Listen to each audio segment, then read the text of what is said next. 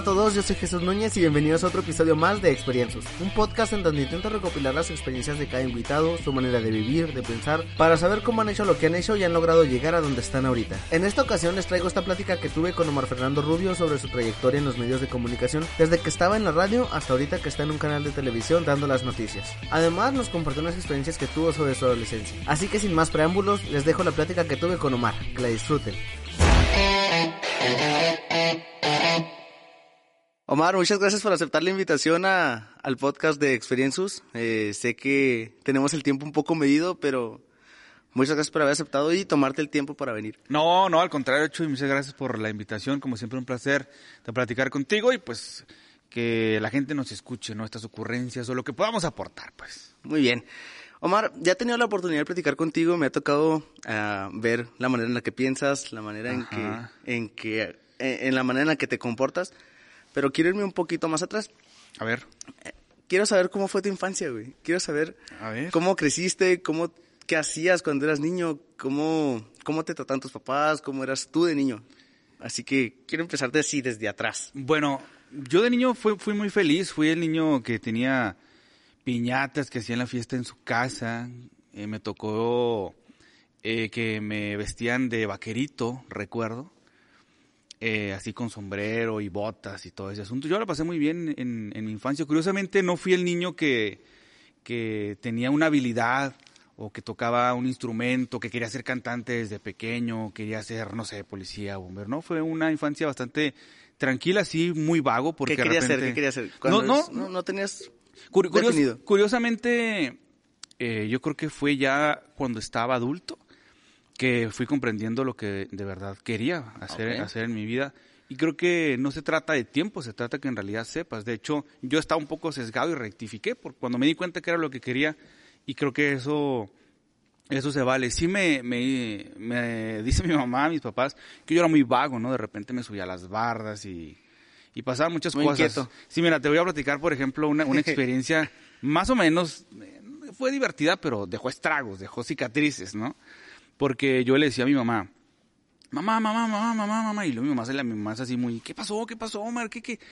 No, nada. Y se enojaban conmigo y así yo duré un tiempo. Y un día yo acabo de ver la película de Karate Kid, ¿verdad?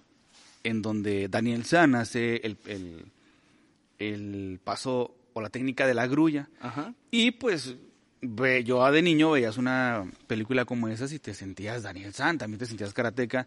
Entonces yo afuera hice el, el paso de la grulla o la técnica de la grulla, pero me caí, me caí y me acuerdo que me abrí la boca.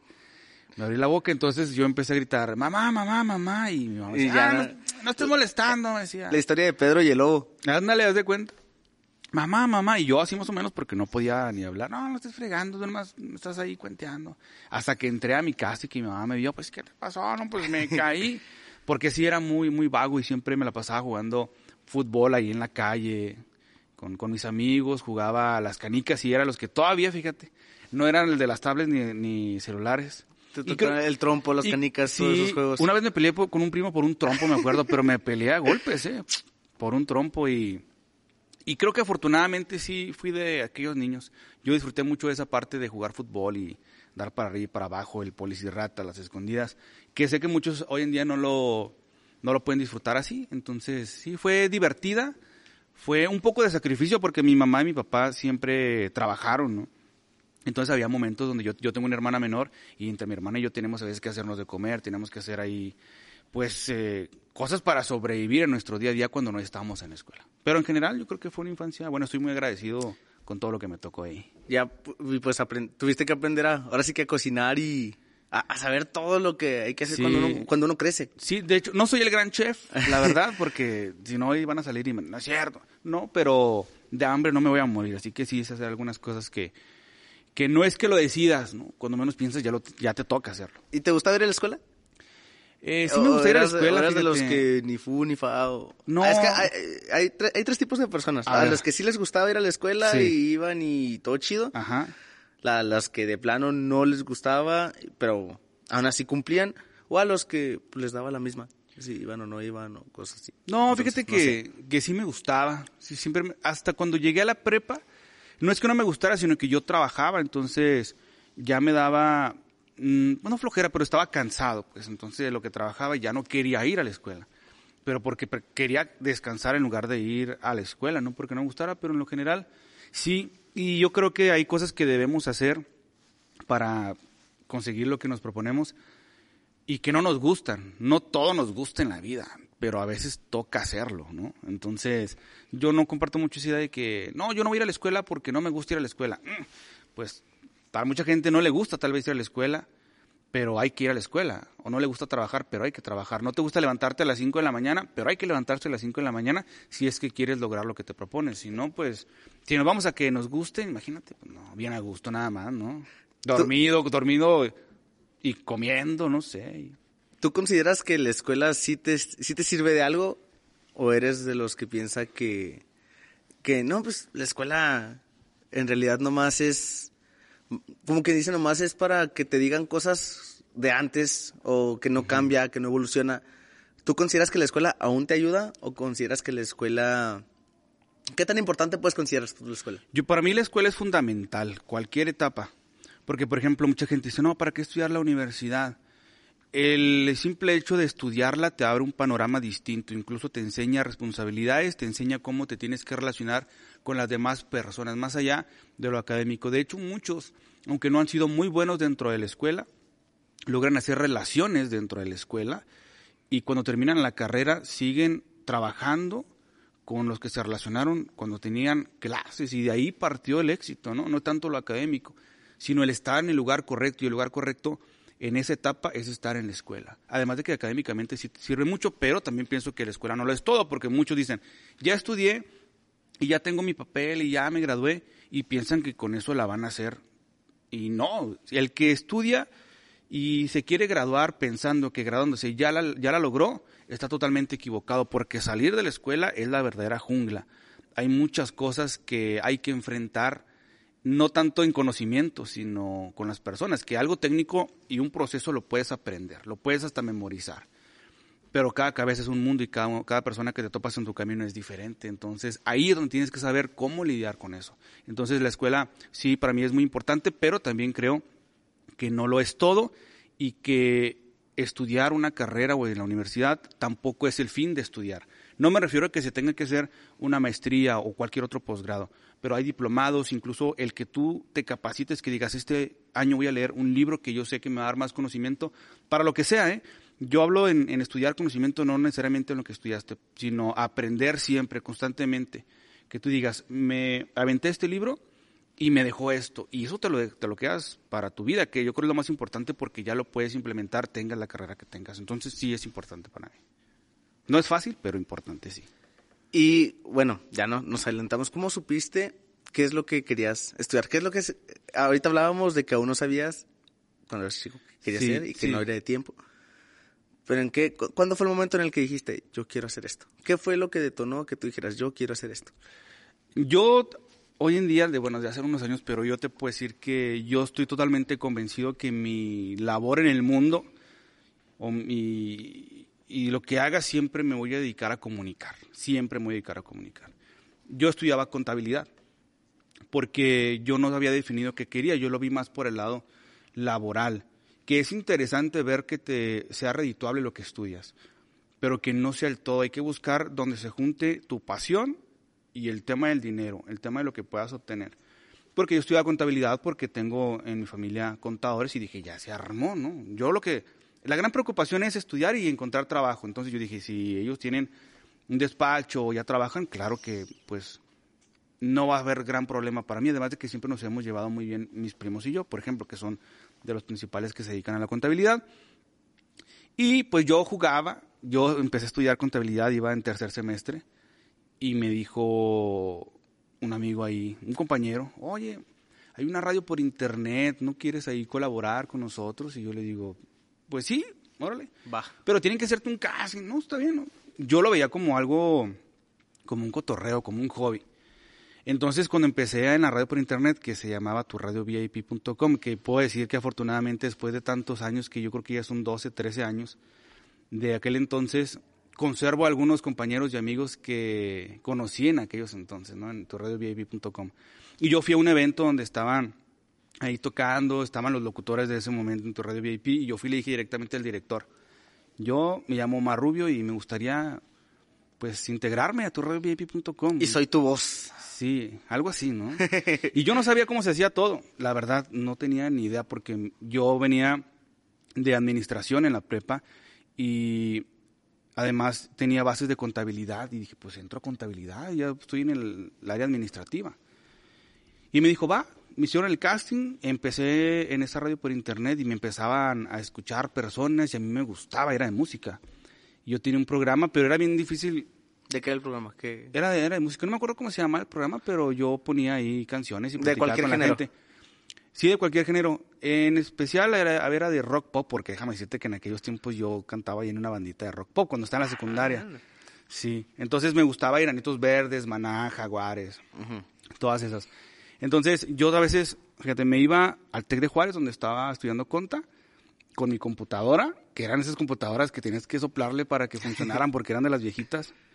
Y hay un, un salón de descanso en el TEC que tiene internet. Y yo me, me, conectaba a internet y cuando tenía una hora libre hacía el, el, el programa. Y, y, de repente cuando no había internet ahí en el TEC de Juárez, yo iba de mi casa al TEC, me regresaba el TEC a mi casa para hacer el programa y, y me regresaba al TEC a las clases, ¿no? y gastaba dinero y gastaba porque pagaba el internet, pero era una pasión que a mí me empezó era a gustar. gustaba. Y cuando llegaba y me sentaba en el salón, yo era muy difícil para mí quitarme el, el, el, papel de locutor porque yo seguía haciendo voces y jugando entradas, salidas, como si estuviera en la radio. Y recuerdo mucho que una persona me dijo, tú deberías de ser locutor, como que lo tuyo es eso. Y fue un proceso largo, Chuy, porque estar en tercero ya para cuarto semestre en contra y decir, siempre no.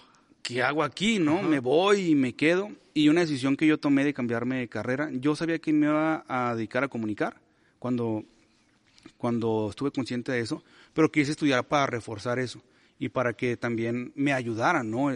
Como un respaldo, decir, yo amo comunicar, me gusta la radio, me gusta esto, pero estudié también para no errarle, porque yo dije, me voy a cambiar de carrera, me voy a dedicar a otra cosa y quiero llevar la mayor seguridad posible, que nunca la tienes totalmente, pero para poder dedicarme a esto ininterrumpidamente desde aquel momento en tu radio VIP.com hasta hoy en día, pues sigo dedicándome a comunicar. ¿Cómo lo tomaron tus papás cuando les dijiste que te ibas a cambiar de carrera? No les avisé, Chuy. No les avisé hasta que hice el examen de admisión. Mucha gente me ha dicho que es egoísta esa parte. Y yo les digo que si creen que es egoísta, está bien, ¿no?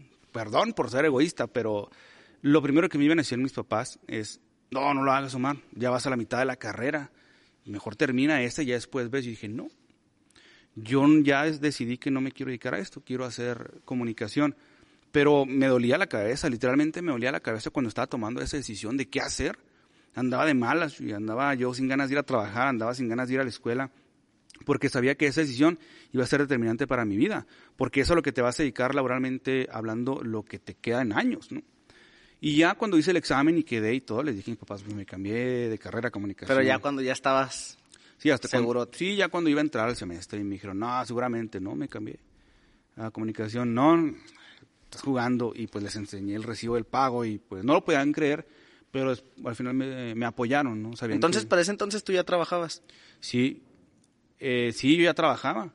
Es que, mira, yo organizaba eventos. Okay. Desde piñatas, yo organizaba eh, bodas, quinceañeras, divorcios, todo lo que se dejara. En el 2008, por allá. Entonces yo de ahí me pasé a, a fui maestra, maestro de ceremonias, fui DJ, entonces a mí me gustaba toda esa onda, ¿no? Y era, y trabajaba en eso. Cuando empecé a dedicarme a los medios que brinqué a tu radio VIP.com, a una radio abierta, que fue en Mega Radio, lo hice cuando dije, si me voy a meter a estudiar comunicación, yo no me voy a esperar a terminar la carrera para que me den trabajo. O yo no me voy a quedar esperanzado a que solamente lo que me enseñen en la carrera, voy a entrar a una radio, aunque no me paguen, aunque yo tenga que invertirle tiempo, hasta dinero, porque pues tienes que comer, la gasolina, todo eso, pero sé que en algún momento va a valer la pena. Entonces ya ahí fusionaba la escuela. Se puede decir que pero era... estás en conta todavía. Aquí ya me había cambiado. ya, estabas, a... ya te has cambiado. Sí, pero okay. trabajé desde la, desde la prepa. Uh -huh. Que fue lo que me ayudó un poco a tomar esa decisión porque yo me... La seguridad económica. Exactamente, porque yo trabajaba sí, y mantenía la prepa. Por entonces... eso te preguntaba lo de tus papás, porque muchas veces a, a, varias personas les pagan la universidad. Sí. Entonces, a la hora, si no les gusta o a la hora de cambiarse, pues a las primeras personas a las que les tienen que avisar es a sus papás. Sí, obviamente. Entonces, por eso, por eso era la pregunta ahorita. Sí, sí, yo me pagaba desde la prepa, la recta final de la prepa, eh, lo del TEC y la universidad, de ahí para adelante.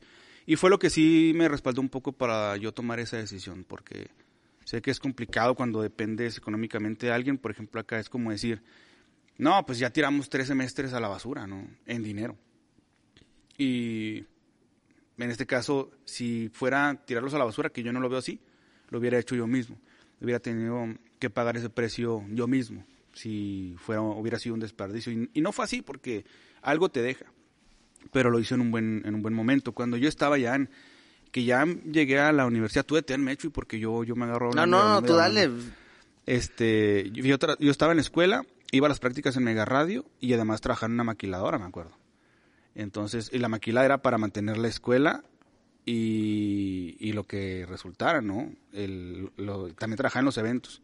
De hecho, hubo un momento donde... ¿Pero cómo te organizabas? Eh, como podía, de hecho, de hecho fue una etapa muy crítica de todo este proceso porque yo fui a parar al hospital. Como se decía, nada colgando los tenis porque me dio una descompensación. Yo trabajaba en la maquila, organizaba los eventos, además estaba en la escuela y hacía las prácticas en Mega Radio. O hacía cuatro cosas. No tenía novia, hecho. Si te preguntas, no, tenía novia porque... ¿Qué hachías? O sea, no tenías tiempo libre, no tenías para, para, hacer casi nada. Sí, por ejemplo, con los eventos sacrificaba ¿Cuánto dormías? No, dormía muy poco y comía muy mal. Comía muy, muy, muy mal. O sea, y yo recuerdo mucho, mi papá me decía, hey, por lo menos come bien, porque ya sabes, ¿no? Que los papás te dicen, ah, un día, cuando menos pienses... Algún día el cuerpo te va a cobrar factura. Exactamente, y un día me lo cobró. Un día me lo cobró y me lo cobró muy mal. Y yo fui y le dije a mi papá en aquel entonces, ya, hoy me di cuenta por qué me decías que comiera bien. Yo a veces en todo el día, con ese ritmo de trabajo que te acabo de decir, yo me comía eh, unos tostitos con queso y frijoles, así como, como nachos. Pues. Sí, sí, sí. Y aunque trabajaba... Desde temprano. no, cuando, cuando podía. No, no, a veces no desayunaba y me iba llegaba del trabajo a la escuela y si tenía una hora libre por ahí o algo, me comía unos tostitos, pues no te tardan mucho, 10, 15 minutos. O antes de irme a la radio comía. Cuando iba a los eventos, fíjate, en la noche, ¿sabes qué cenaba? Cenaba un, como un españolito, no sé cómo decirlo, esos... Los panes con... Con, con Filadelfia jamón. Adentro, ajá. Ajá, esos y una soda. Y eso la soda yo la tomaba de ahí del evento, porque el, el, en el evento se organizaba y se ponía toda la soda que se consumiera y era mi cena, uno de esos que yo, en mi mente, yo me preparaba y decía, no, es un lonche, ¿no? Es una torta, pero no, era, era queso Filadelfia con jamón. Ajá. Y era lo que cenaba a veces, y, y, yo, en ese momento, pues, se te quita el hambre. Y de hecho, no me gusta el pastel por eso. Porque ya después de que hacían ahí... ¿Ningún tipo de pastel? Eh, no. Como pastel, si tú cumples años, yo como pastel porque es tu cumpleaños, porque lo hago para celebrar contigo o con alguien pero yo nunca tengo años que yo digo, ay, me voy a comprar un pastel o, ay, qué pastel, qué se me antoja. No se me antoja porque en ese entonces cuando yo cenaba eso, eh, ya pues hacía el corte de pastel y la gente celebraba y todo. Y quedaba ahí, pues comías pastel, ¿no? no, pues un pastelito. Y llegó un punto donde dices, ya, ya estoy hasta el gorro de pastel y yo me harté del pastel y no me gusta el pastel. Por, por lo mismo, pero sí como, pero no, no los que sean... Eh, comer pastel en algún momento nada más porque, porque se le antojan. Pero es un proceso complicado, ¿eh? Hasta que caí en el hospital. Sí, es lo que te voy a preguntar en el hospital. ¿Qué, te dijeron? Pues el doctor me dijo, a ver, Omar, ¿qué haces? ¿Tú qué haces o qué? Porque me hicieron examen de sangre y todo y no tenía nada, ¿no? Y ya le platiqué así mi ritmo de vida, lo que yo te dije. Me dijeron, o quitas una cosa o te vas a ir, así me lo dijo el doctor. ¿eh? O dejas una cosa o te vas a ir, ¿eh? O sea, adiós. Y yo me tuve que dar de baja, bueno, decidí darme de baja un semestre en la escuela para seguir trabajando, porque trabajaba para la escuela, no me era lógico dejar el trabajo, porque si no, ¿con qué mantienes la escuela? ¿Me explico? Entonces, dejé la escuela, trabajé, ahorré y ya después seguí en la escuela y dejé uno de los trabajos, el de la maquila, y seguí con los eventos. Pero, pero fue una sentencia muy dura del, doctor. Me regañó, la verdad me regañó gacho.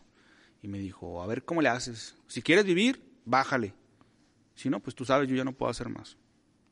Y en, en el momento en el que, ah, ya cuando, cuando empezaste, en, en ese inter entre estudiar, que, que dejaste la escuela y luego volviste,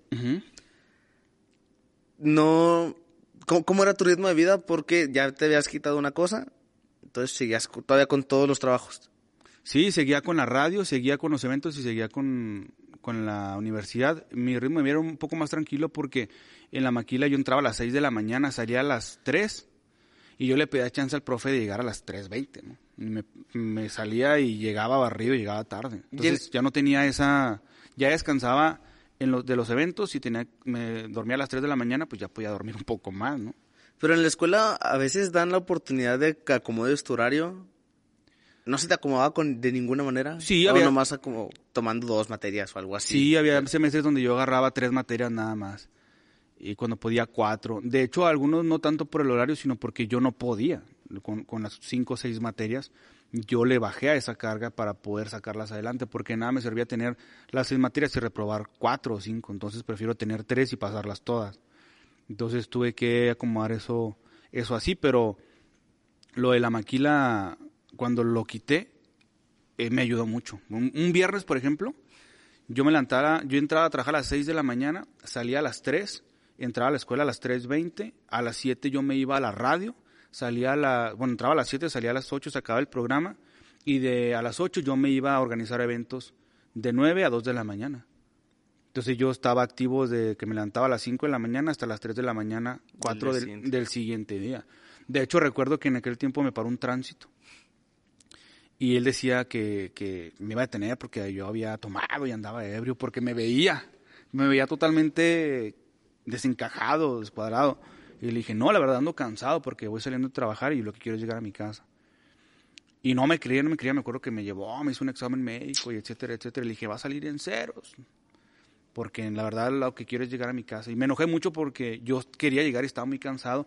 Y él se aferró y se aferró y se aferró. Después lo vi por ahí que lo despidieron, ¿no? Sabrá Dios. Yo creo que no era un buen elemento seguramente. Porque me hizo perder tiempo y me hizo perder mi gasolina y todo eso. Yo lo único que quería Era descansar. Eh, en parte, pues él me paró porque me veía como si hubieran dado hasta las chanclas, pero no, en, en mi aspecto es porque estaba muy cansado. De hecho, mi talón de Aquiles, como lo podrán notar, eh, son mis ojeras, ¿sabes? O sea, las ojeras no son gratis, las ojeras son porque muchos años trabajé así de noche, con tres, cuatro, cinco trabajos, y, y pues en- es, es la huella, digámoslo así, de esa, de esa etapa. ¿Cuánto tiempo duraste en Mega Radio? Duré dos años y medio. Dos años y medio había, era un programa de, de análisis, debate de diferentes temas. Eh, hacíamos entrevistas también. A veces temas muy, muy light, pero temas muy duros. Por ejemplo, un día estamos hablando del cerezo y habló gente del cerezo al programa. Estamos hablando de cómo ingresaban las armas, porque había habido un operativo y uno de los internos habló a cabina, nada más que ahí en Mega Radio, pues hay un operador y un conductor. Entonces el operador filtra las llamadas y me dice, Omar, es una persona así, y le- "Mm, espérate, no, no podemos arriesgarnos porque la persona pudiera haber comprometido o amenazado o algo, pero sí eran, pues era el riesgo que existía con los temas que manejábamos. Y aquí, bueno, y ahora, yo, yo te quiero hacer esta pregunta porque ahora que estoy empezando con esto, ¿cómo, cómo le haces para las entrevistas? ¿Cómo le hago para las entrevistas? Sí, o sea, yo veo que tienes una, una buena capacidad para estar ah, improvisando, para sacar preguntas, para... ah, ah, bueno, cuando, cuando haces una entrevista a una persona, ¿Cómo le haces? sí, Yo creo ¿cómo, que... cómo te preparas pues para una entrevista? Tal vez para muchos no, pero en mi caso, para mí lo más difícil de todo este tema de la comunicación son las entrevistas. Conducir, no. Leer, no. Hacer reportajes, no. Sacar notas, no. Todo, todo eso no. Ni grabar, ni meterle voz, ni... A mí lo más difícil que se me hace para una persona que se dedica a la comunicación es la entrevista. Porque no sabes con qué tipo de persona... O sea, sí sabes porque tienes que ver a quién vas a entrevistar, pero... Pero te puede decir sí o no. Si tú me hubieras preguntado ahorita, por ejemplo, oye, ¿fue difícil eh, cuando te cambiaste de carrera? Yo te hubiera dicho sí. Y ya. Ajá, entonces tú tienes que decir, ¿y ahora qué le pregunto más, no? Entonces ese es un, pues, no sé si quepa la expresión, ¿verdad? Con todo respeto, pero es un mal entrevistado, porque si accede a platicar contigo, pues la intención es de que pueda conversar lo más que se pueda. Yo no creo que sea un mal entrevistado porque yo No, hablo, no, hablo un chorro, bien, pero, ya llevamos 25 minutos y... y- pero lo más difícil es eso, entrevistar porque tú estás haciendo una pregunta y mientras la persona te está contestando esa pregunta, estás poniéndole atención a lo que te está contestando, pero además tú estás pensando qué es lo que le voy a preguntar enseguida. Entonces eso no, eso no es sencillo. Siempre hay que tratar de quitarle el nervio o la tensión o, o, o lo preocupado al entrevistado. Si te fijas, cuando yo entrevisto a alguien, yo le digo, hey, aquí, haz de cuenta que estamos tú y yo, eh, es- Estamos es- platicando, es relajada, y yo trato de llevar a las personas a mi terreno. Me refiero a una zona agradable, a una zona donde ellos se sientan cómodos. Yo admiro a Adela Micha, por ejemplo, eh, porque ella puede entrevistar a un cómico y puede entrevistar al Dalai Lama, ¿sabes? Es una capacidad muy grande de saber cómo adaptarte al tipo de conversación, qué decir y qué no decir. Entonces, eso es lo más, lo más complicado de la entrevista. Cuando haya un tema que esa persona te responda y que tú desconozcas de ese tema, tienes que buscar la manera de hacer un enlace y otra vez llevarlo a tu terreno para que puedas responderle. Y si no, puedes cambiar de tema en esos momentos. Y lo ideal sería siempre estar preparados para la entrevista. Si hay un político, ya tienes que saber de qué partido es, tienes que saber cuáles son sus aspiraciones, tienes que saber de dónde viene, qué ha logrado o en qué lo han criticado tienes que conocer de, de- del tema. Aunque en el mundo de la comunicación a veces es difícil porque llegan y te dicen, hoy entrevistas al diputado fulano o al Pero gobernador. no puedes preguntarle esto. Es- de, no debería ser así el tema de la comunicación, pero hay algunas agendas dentro de ciertos personajes que te dicen, no, pues hoy traemos este tema. Y como que te dicen, para que nada más platiquemos de este tema. Pero, además de abordar ese tema, tú tienes que decir, ah, bueno, está muy bien, o, o ya te respondió. Y ahí te centras en lo que tú le vas a preguntar de lo que la gente quiere saber, porque muchas de las veces el que es entrevistado te responde lo que él quiere decir, no lo que la gente quiere saber. Y después de Mega Radio, ¿qué fue? Me fui a Radio México y hacía la producción del noticiero de la mañana y grababa comerciales y además tenía un segmento ahí de, de, de motivación, hacía ahí 10, 15 minutos, hacía un comentario o tomaba algo que había pasado y opinaba sobre eso. De, Me- eh, de Mega Radio sí a Radio México. ¿Y de Radio México? Me fui a Radionet, de- me fui a Radionet como editor. Entonces todo el tiempo estuviste en radio, casi todo el tiempo fue en radio. Bueno, estuve un tiempo en, en el diario, estuve como seis meses en el diario y yo manejaba las redes sociales. Estuve sí en radio, en, allá en Mega Radio y luego en Radio México y en Radionet en radio también, pero en Radionet hice muchas cosas. En Radionet hice, obviamente, el radio, conducía los noticieros, pero además hacía eh, edición web, hice revista también, hacía comerciales y fue donde empezó a hacer la transición en redes como Facebook, que empezabas a hacer televisión a través de las redes sociales. Entonces, me faltaba tele como tal, así en lo formal, Ajá. tele abierta, que es lo que estoy haciendo ahorita, pero eh, se puede decir que en periódico, revista, radio, web, redes sociales ya había estado ahí. Y bueno, veo que Ahí siempre, duré casi cinco años. en siempre te has manejado como por información dura, la información eh, como muy, no sé, muy política, muy... Se me, se me fue el nombre, pero bueno, pues es información... Ah, Como que, como que información. o sea, siempre, eh, bueno, siempre has manejado noticias, siempre has manejado ah, cosas que la gente ve. ¿Cómo, ¿Cuál crees que es el mayor reto al ser un conductor de noticias, al, al tener que estar informado de todo? El, ¿cómo, cómo, cómo, ¿Cómo manejas eso, ese, ese lado? Para ser un conductor de noticias o alguien que maneja la información, un jefe de información, un editor web, debes tener cultura general. O sea, debes de saber prácticamente de todo. Mm, por ejemplo, tú, y yo estamos en Facebook. Tú ves que yo desde las 6 de la mañana yo comparto lo más relevante. Hoy ya sé que arrestaron al exdirector general de Pemex, ya sé por qué lo arrestaron. O sea, la nota principal nacional, la nota principal estatal, la nota principal local, la Local. nota principal de deportes y si quieres hasta la nota principal de espectáculos, hay que saberlo. Lo más difícil es tener las palabras correctas en el momento correcto. Eso es lo más complicado. Lo más difícil es que existe un riesgo dentro del periodismo, dentro de las noticias. Un riesgo serio. Por lo que puedas decir y no decir. Pues porque al momento en que yo estoy sentado ante una cámara o un micrófono y saben cómo me llamo, saben dónde hago mi, mi trabajo. Y si alguien me habla o alguien no está de acuerdo con lo que yo digo, pues existe la desventaja que yo no sé si esta persona está bromeando o no, o si es... La intención. O quién es. Ajá. Entonces existe un riesgo latente de, de, de exponer tu vida o exponer la vida de tus compañeros o exponer a tu propia familia también. Que me ha pasado varias veces. ¿Cuál ha sido el mejor consejo que te han dado? El mejor consejo que me han dado eh, de trabajar mucho y de, aunque no sepas hacer las cosas, ve a ver si las, si las haces o ve, aprende y hazlas. Ahí yo después de eso acuñé una frase que dice, para mí, la actitud vale más que la aptitud, porque puedes no saber, pero si quieres, aprendes, ¿sabes? Entonces eso yo lo tengo muy marcado en mi vida porque me, a mí me dijeron, yo no voy a ver si puedo, sino porque puedo voy, o sea, me aviento, pues, dale, no Es- vas a saber hasta que, hasta que lo hagas. Es, es lo que pasó con... Porque me, me- me decías que estabas en... Hiciste diseño digital, hiciste cosas así. ¿Y eso lo fuiste aprendiendo ahí? ¿O ya sabías, tomaste un curso? toma- ¿O cómo aprendiste a hacer eso? ¿O fue sobre la marcha? Sí, algunos vas haciendo cursos, más lo que te enseñan en la escuela, y otras vas entrándole al toro por los cuernos. Otra estás ahí y te plantean, ¿sabes qué, Omar? Hay que hacer esto. Eh, y te dan a veces, tienes un mes o dos o tres meses para Búscale cómo. Y tienes que empeñarte en hacer las cosas bien. Pero yo creo que todo el mundo, algunos tardamos más que otros, pero podemos ser capaces de aprender a hacer algo.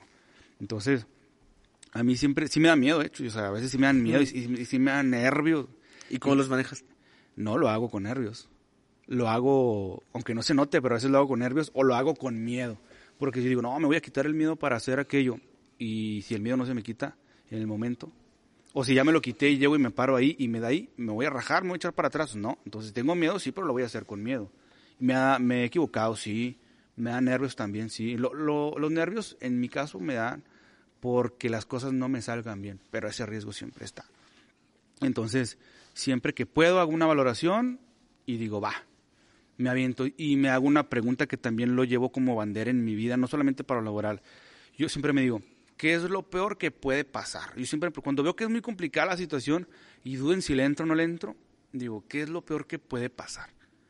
Y lo peor que puede pasar es que se muera alguien o que me muera yo, ¿verdad? Entonces, si de lo que yo haga me sale mal y no se va a morir nadie, me aviento, ¿sabes? Y si no me sale, me vuelvo a aventar. Y ya si no me sale a dos, dos, tres, cuatro veces, pues ya me estoy equivocando, ¿no? Algo está pasando ahí. Pero siempre procuro que si una vez no me sale, lo intento otra vez. Y siento que a veces sí va tanto el canto al agua hasta que lo logras, hasta que se rompe. ¿Y cuál ha sido el peor consejo que te han dado? El peor consejo, no sé si existe un peor consejo, fíjate. No sé si existe un peor consejo, pero eh, me he topado con gente muy mala onda. Hay, es más, hay gente eh, que me ha dicho, tú no deberías de estar ahí en ese lugar, tú deberías de estar, o, o yo debería estar ahí, no tú. Y yo todo lo he mostrado con, con trabajo, pero sí me han dicho, eh, o me han aconsejado no lo hagas, o, dile esto, el chisme, ¿no? Que yo no soy muy de chismes, tratan de, de aconsejarte, de hacerte grilla, que al final el que hace grilla y el que hace chisme siempre queda mal. Entonces yo soy muy aparte de ese tipo de ese tipo de cosas. Tal vez si pudiera caber, el peor consejo es de aquellos que, que te tratan de ir a aventar al acantilado, ¿sabes? Para que te caigas y ellos sobresalir. Pero ahí es donde uno tiene, de los debe que se empujan de otras personas para poder subir. ¿De los que qué? De los que se empujan de otras personas para poder subir. Desafortunadamente mucha gente sí. Sí. Sí, y pero sabes que esos, aunque lleguen a subir, tarde o temprano se caen y cuando se caen es más duro. Porque aquello que no forjas, aquello que no le tienes una buena base, unos Que no buenos lo cimientos, exactamente, tarde o temprano se cae. ¿Qué prefieres? ¿Ir en ascenso, poco a poco, pero en ascenso? ¿O ir rápido y caerte pronto? Mejor ir armando poco. algo, algo poco a poco, sólido. Que esto de poco a poco es muy subjetivo. Hay gente que la, la hace muy rápido y la hace muy alto y la hace bien, ¿no? Es, es subjetivo, pero si cabe analizarlo así, mejor ve, vete por el lado derecho, porque todo se sabe. Y en este mundo de la comunicación todo se sabe, de hecho. Para que tengas cuidado con lo que vayas a decir. Híjole. eh, ¿Qué es algo que nadie sabe de ti y que si lo supiera se sorprenderían. No, que si te lo digo lo van a saber todos, ¿no? bueno, que pocos saben de ti y que si lo supiera los demás se sorprenderían. Se sorprenderían. Ajá. Mm, híjole, qué buena pregunta. Algo que nadie sepa de mí es que por lo general yo soy muy raro porque soy reservado, muy reservado para muchas cosas. Ajá. Pero como he para, otros, para otras cosas. Fíjate, de hecho, si te voy a contestar, si te voy a contestar. No crees que, no, no, no, no crees que como entrevistado te voy a evadir la pregunta. Pero hay veces que yo soy bien tranquilo, ¿no? A mí me gusta a veces disfrutar, no sé, una película. A veces no hablo en todo el día ando en mi mundo. Y llego y me siento en un micrófono y cambio completamente, ¿no? Sí. Suena cliché porque todo el mundo dice, no, es que yo me transformo. Ajá. Pero a mí sí me pasa. Por ejemplo, eh, tengo, estoy hablando y hable, aquí porque tengo un micrófono enfrente, porque estoy platicando contigo, ¿no? Eh, en la televisión también a veces llego desganado y luego llego y me siento ahí y toca hablar y también. Y toca hablar. Ajá, me transformo, en realidad sí pasa así. Pero algo que la gente no conozca, eh, que pocos conozcan. Fíjate que, bueno, pues es muy personal, ¿no le haces? No, no, no. Bueno, bueno, o sea, por mí no hay bronca, yo le digo, pues lo puedo contar, puedo contar lo que sea. Lo que sea. Pues una vez que también fui a parar al hospital por, por una, una novia que tenía que se fue. Se fue de la ciudad, sí. Y no, pues estás chavo y dices, ay, no, pues me ¿Cuántos años tenías? Bueno, bueno, no sé si tan chavo, pero pues como 18, 19. Pero todavía no sabes muchas cosas. Chavo, estabas chavo. No sabes muchas cosas, entonces eh, a mí me dio ansiedad de separación en aquel entonces porque yo estaba tan acostumbrado a ella y un día se fue y me faltaba alguien. Así cuando te dicen, ay, es que en las canciones, me haces falta para poder respirar. sí, sí, este, sí. Sin ti yo no vivo. Pues la verdad es que llega un momento donde sientes que alguien te hace falta para poder respirar y tienes que vivir ese proceso. Yo paré en el hospital porque yo no sabía que era ansiedad. Entonces me sentía muy mal, no podía respirar, se me aceleraba el corazón. Y, pero me puse muy mal eh, porque eh, se me aceleraba el corazón, me da taquicardia, de repente bradicardia, se me paraba y decían los doctores, pues ¿qué le ponemos, no? ¿Cómo le llenamos a este fulano? Hasta que fueron descubriendo que, que era por eso, ¿no? Muy, mm, pocos lo saben, pero tal vez en algunos años la gente o muchos lo puedan conocer, porque es una gran historia de, de amor, desamor y...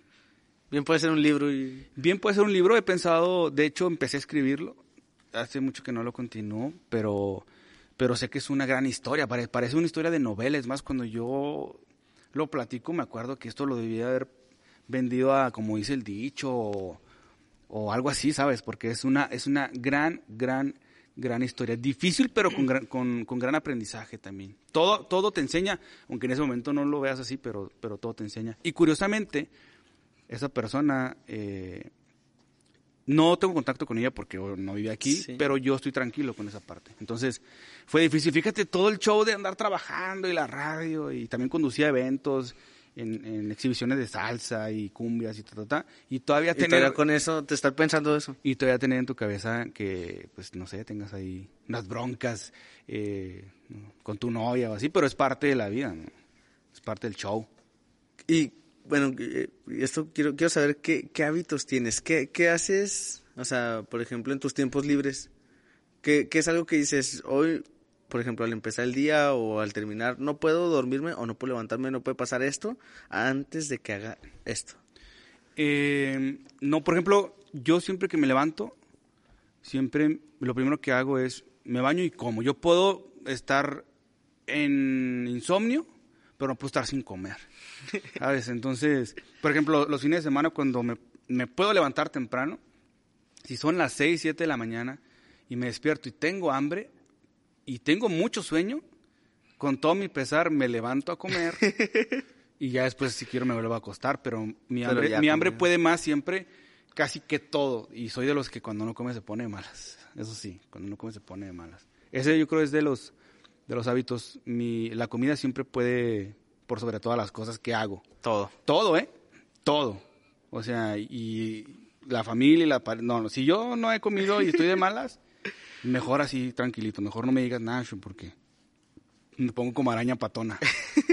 Pero es fácil, mira, porque ya como y... Es más, ahorita nos vamos por unos tacos. Y se me pasa. Fíjate que sí, porque de hecho yo, Chuy... Híjole, ya valió. No te creas. No, pues hay, hay, hay momentos, hay momentos, ¿no? Pero sí, el comer. Ok, no, pues ya para finalizar la entrevista, Sí. quiero... ¿Qué más quieres saber? ¿Qué más quieres? Aquí yo estoy revelando algunas cosas que... Muy bien, tenemos primicias.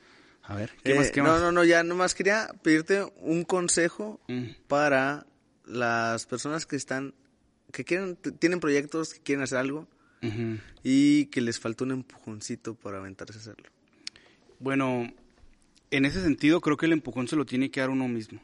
Si te falta un empujón o aquellas personas que digan es que algo me falta para poder intentarlo, eso que te falta lo tienes que encontrar dentro de ti. Porque paradójicamente, Chuy, cuando tú tienes un proyecto y tú crees en ese proyecto, y la familia, por ejemplo, que uno piensa que son los principales que te van a apoyar porque es tu familia, regularmente no lo hacen. Por eso dicen que nadie es profeta en su tierra, hay un- algunas excepciones, ¿no? Pero, por ejemplo, tú haces un video y subes el video y le dices a, tu familia, hey, compartan mi video. Te comparten el primero, el segundo video, el tercero ya no lo comparten. Aunque sea muy buen video. Entonces, curiosamente terminan apoyándote personas que no conoces, que se van integrando a tu proyecto porque les gusta por algo, porque te quieren apoyar. Pero eso ya es la gente que se va poco a poco adaptando lo que tú les estás dando, que tiene que ser de calidad. Obviamente algo tiene que ver ahí para que la gente le guste. Muchas veces decimos, ¿qué le ven a ese? No, ¿qué le ven a esa? Si a lo mejor a ti no te gusta, pero a alguien le hace clic y por eso están ahí. Pero aventarse a hacerlo y no esperar a que alguien te autorice.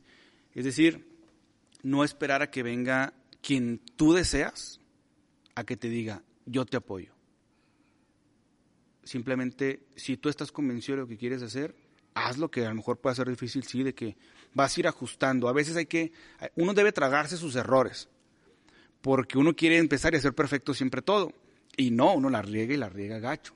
De hecho, cuando haces proyectos y luego llevas seis meses o un año, y empiezas a ver el material de hace un año y dices, Dios, ¿cómo puede haber hablado eso? ¿Cómo puede haber dicho eso? Bueno, pero es parte Es de parte ese del proceso, y tú tienes que irlo ajustando. Tuviste que pasar eso para poder llegar a donde estás ahorita. Y cuando pase un año, dos años más, Va a ser lo mismo. va a ser lo mismo y así te la vas a ir. Pero eso hay que tragarse los errores para aprender de ellos. Porque a veces si haces algo y dices, no, pero no tengo esto o tiene un error, mejor no lo subo. Y perdiste el material, ¿sabes? Y no sabes si a la gente le va a gustar o no le va a gustar. Es más, si, no si en este momento tienes cero visitas y si lo subes, si tienes 10, ya te lograste 10, ¿sabes?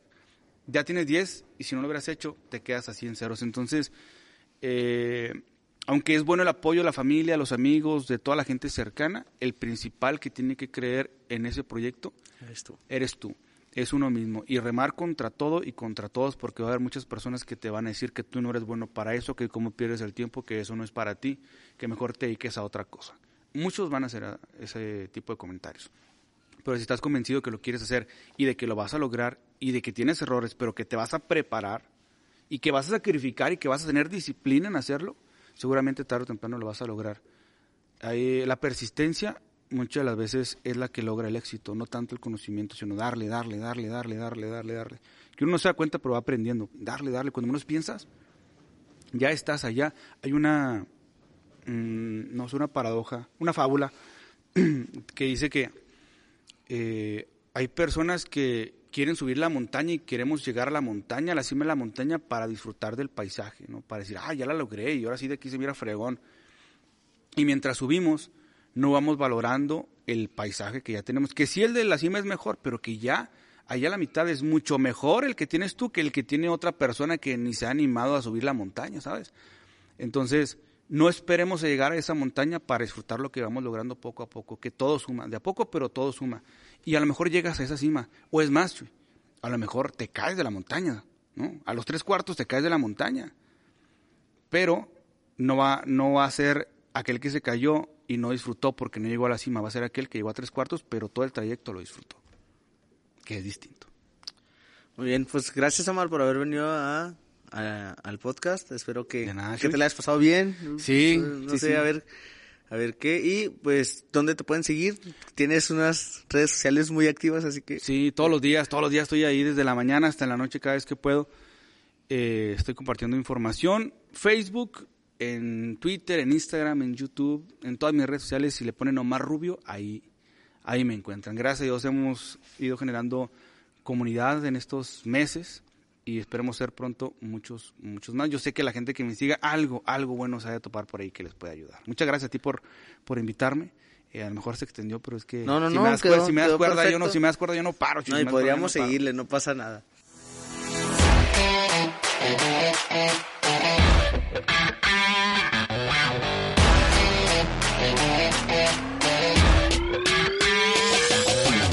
Eso fue todo por este episodio, espero que les haya gustado y que se hayan llevado algo útil para sus vidas. Muchas gracias por haberlo escuchado hasta el final y ya saben que pueden hacerme llegar alguna sugerencia de alguien con quien les gustaría que platicara en el podcast por Facebook, Instagram o YouTube en arroba experiencias podcast donde también comparto un poco más de contenido sobre los episodios. De nuevo muchas gracias por haberlo escuchado y nos vemos en el siguiente episodio.